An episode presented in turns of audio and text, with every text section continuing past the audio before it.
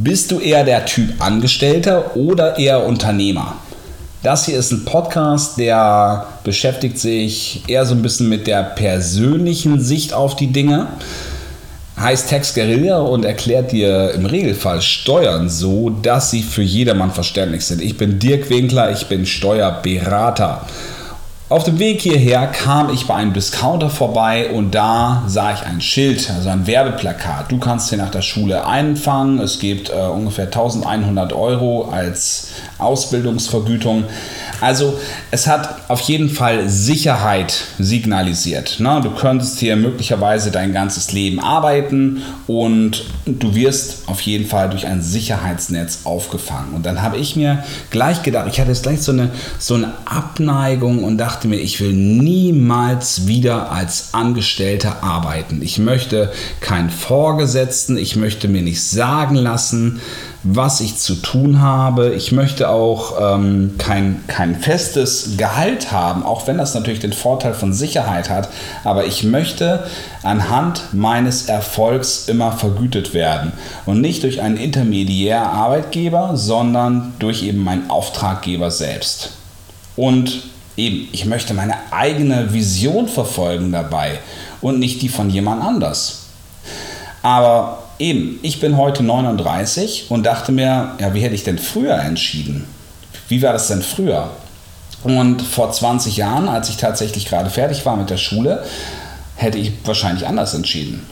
Ähm, mein Elternhaus, meine Freunde, die Lehrer in der Schule, Beamte und ähm, eben mein ganzes Umfeld war als eher als Angestellte, Arbeiter, wie auch immer geprägt, aber nicht, es gab keinen unternehmerischen Anteil im Umfeld. Niemand, der mich dort hätte abholen können. Also im Nachhinein denke ich, in mir drin hat diese Flamme schon immer, ähm, war die schon immer da dass ich mich selber irgendwann selbstständig mache, dass ich ins Unternehmertum gehe. Aber tatsächlich ist man ja vorher sehr geprägt durch sein Umfeld. Ne? Und man denkt auch, okay, das ist ähm, etwas vollkommen Queres zu machen, widerspricht der Norm.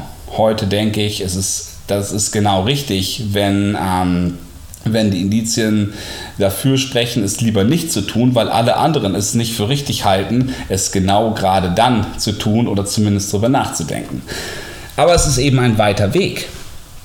Also früher war es so, was habe ich denn damals gemacht mit meiner Prägung? Eben auch als relativ bequemer Typ, der Probleme umgeht. Ich habe eine Ausbildung beim Finanzamt gemacht. Fachlich super. Ähm, das bringt mir heute noch was, wie ich halt Sachen, wie ich halt Probleme, also äh, fachliche Probleme betrachte. Aber damals, ähm, nein, jetzt kommt das, das Aber ist ein anderes. Bei der Arbeit im Finanzamt schaut man natürlich, man schaut nicht auf die Lösung von Problemen, sondern als Sachbearbeiter im Amt bekommt man die Steuererklärung, die vorbereitete Steuererklärung, die abgegeben wurde und sagt, ist die so richtig? Oder ist die vielleicht falsch? Wenn sie komplett falsch ist, dann ähm, werfe ich halt die Sachen raus, die Kostenansätze, die da drin sind. Oder vielleicht frage ich auch noch mal was nach. Und wenn ihr mal so ein Schreiben gesehen habt vom Finanzamt, dann hört sich das oft ein bisschen unfreundlich an. Na, also bis zum ansonsten nach Aktenlage entscheiden, ähm, hochachtungsvoll. Also das ist ähm, das Finanzamt ändert sich da tatsächlich auch, aber sehr viel ist althergebracht und war schon früher immer mal da und deswegen wird daran festgehalten. Ich will dem Ganzen zugute halten, wenn du jetzt beim Finanzamt anrufen würdest, bei dem Sachbearbeiter, der dort auf dem Zettel steht, dann hört er sich zu 90 Prozent wesentlich netter an als diese Schrift, ähm, ja, diese, dieses Wording, was dort vom Finanzamt angewandt wird. So, mir war klar, dass ich dort nicht bleiben kann. Wäre ich dort geblieben, wäre ich träge geworden und immer noch entweder bei demselben Finanzamt oder bei einem anderen Finanzamt in der niedersächsischen Provinz Lustigerweise bin ich genau dort ähm, in der Provinz, zumindest in der niedersächsischen Provinz, heute wieder angekommen und zwar aus freien Stücken. Aber ähm, der Weg war ein anderer. Ich habe damals mich entschieden, in der Steuerberatung zu arbeiten als Angestellter, später in der Wirtschaftsprüfung. Und das Paradigma, wie man den Kunden, mit dem Kunden umgeht, hat sich komplett geändert. Es gab kein bis zum sonst mehr oder nach Aktenlage entscheiden, sondern natürlich geht man höflich mit dem Kunden um. Ne? Weil der Kunde ist derjenige, der einem im Endeffekt die Brötchen bezahlt. Das ist das eine. Und dann geht es nachher darum, was braucht der Kunde denn überhaupt? Einmal, was kommuniziert er und braucht er? Das ist das Pflichtprogramm. Aber was kommuniziert er nicht, braucht er aber dennoch. Als Steuerberater ist es meine Aufgabe, das ist die Kür, ihm zu erklären oder mit ihm zusammen die Zukunft zu optimieren. Und wenn er schon genau wüsste, was er machen möchte, dann bräuchte er mich nicht. Also, ich bin derjenige zu erkennen, was ist er für ein Menschentyp, was, also was passt zu seiner familiären Situation, zu seiner, ähm, eben zu seiner Typensituation, was passt auch zu seinem Business und welches welche Rechtsform zum Beispiel, welche ähm, Möglichkeiten, Steuern zu minimieren, kann man darauf anwenden. Und da gibt es natürlich nicht einen möglichen Blueprint, wie man jetzt immer Steuern vermeiden kann. Das geht nicht. Wenn das so einfach wäre, dann wüsste das auch jeder andere und nicht nur Steuerberater. Aber es gibt natürlich unterschiedliche ähm, Strategien, und diese Strategie muss halt einfach zu dem Typ passen. Und eben das zu erkennen, das sehe ich halt als die Königsaufgabe dabei.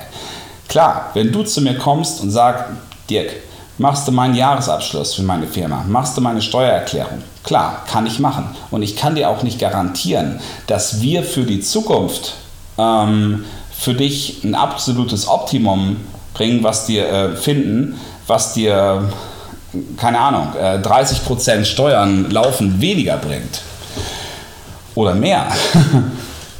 Aber es könnte natürlich sein. Zumindest ist es halt meine Aufgabe, darüber nachzudenken. Das sehe ich eben als meine Motivation, als meine Vision. Das, das ist tatsächlich mein, mein Antrieb dabei. Mein Antrieb ist nicht, eine Steuererklärung möglichst schön auszufüllen in einer Comic-Sans-Schrift oder einen Jahresabschluss besonders schön zu bilden, binden. Also bitte, wer braucht denn sowas? Das ist sowieso alles nur die Vergangenheit. Ich weiß, du schaust nach vorne, wenn du Unternehmer bist und deswegen muss ich mit dir zusammen nach, nach vorne schauen. So, das ist das, was ich gelernt habe. Und was kann ich daraus ableiten? Wenn du jetzt der Typ bist, der gerne Sicherheit mag, der gerne heute schon weiß, was er in äh, zehn Jahren verdient oder wie viel er in der Pension bekommt, na, der gerne sein jetzt schon weiß, dass er eben auch im Alter abgesichert ist. Für den ist natürlich so ein Beamtentum was, was Wunderbares. Der vielleicht auch sagt, okay, dieses Work-Life-Balance, das ist mir wichtig. Ich persönlich denke, wenn ich halt Work und Life voneinander trenne, dann ist Life das Schöne und Work ist das, wo ich acht Stunden am Tag oder wie viel auch immer meine Zeit totschlage oder kein lebenswertes Leben habe. Wenn das so ist, dann kann ich es auch nicht gut machen. Also ich muss das, was ich mache, das muss ich einfach gerne machen. Nur dann kann ich es gut machen und dann ist auch keine Zäsur von Arbeit zu Leben notwendig. Und deswegen ist aus meiner Sicht dieses, dieses äh, Wort Work-Life-Balance kompletter Bullshit. Aber wenn du das anders siehst, und das ist sehr subjektiv, dann bist du möglicherweise eher der Typ Angestellter. Wir sind alle unterschiedliche Menschen. Wir sind vom Gehirn her unterschiedlich aufgebaut. Es gibt die, es gibt die analytischen und es gibt die kreativ-intuitiven Menschen. Es gibt den ähm, dominanten persönlichen Typ und es gibt denjenigen, dem die Harmonie und die Familie einfach ganz wichtig ist. Ähm, erkenne das, erkenne dich selbst und erkenne, was du gerne tust. Das ist eben wichtig. Setz dich mit dir selbst auseinander Also das ist jetzt dieser persönliche Appell da drin und dann kannst du im Endeffekt das finden, ähm, ja, ich will nicht sagen, wofür du auf dieser Welt bist, aber das auf jeden Fall, was dir Freude bereitet. Und dabei wünsche ich dir viel Erfolg und vor allen Dingen jetzt noch der Nachsatz, es ist ein Weg, es ist niemals ein Ziel. Und tatsächlich, wenn du dieses Ziel erreichst, dann wird dich das nicht glücklich machen. Also immer das Ziel ganz hoch ansetzen, damit du immer weiter auf diesem Weg bleibst. Und was du dann dabei lernst für, dein, für dich persönlich, das geht eben meines Erachtens weit über das heraus, hinaus, was du sonst eben als Angestellter, Angestellter lernst. Was ich für mich persönlich ableiten konnte von dem, was ich in meinem Business gelernt habe, das ist Wahnsinn. Und deswegen würde ich halt diesen, diesen ganzen Weg niemals wieder missen wollen. Auch wenn es manchmal natürlich ein bisschen anstrengender ist. Also, genießt den Tag. Bis zum nächsten Mal. Ciao.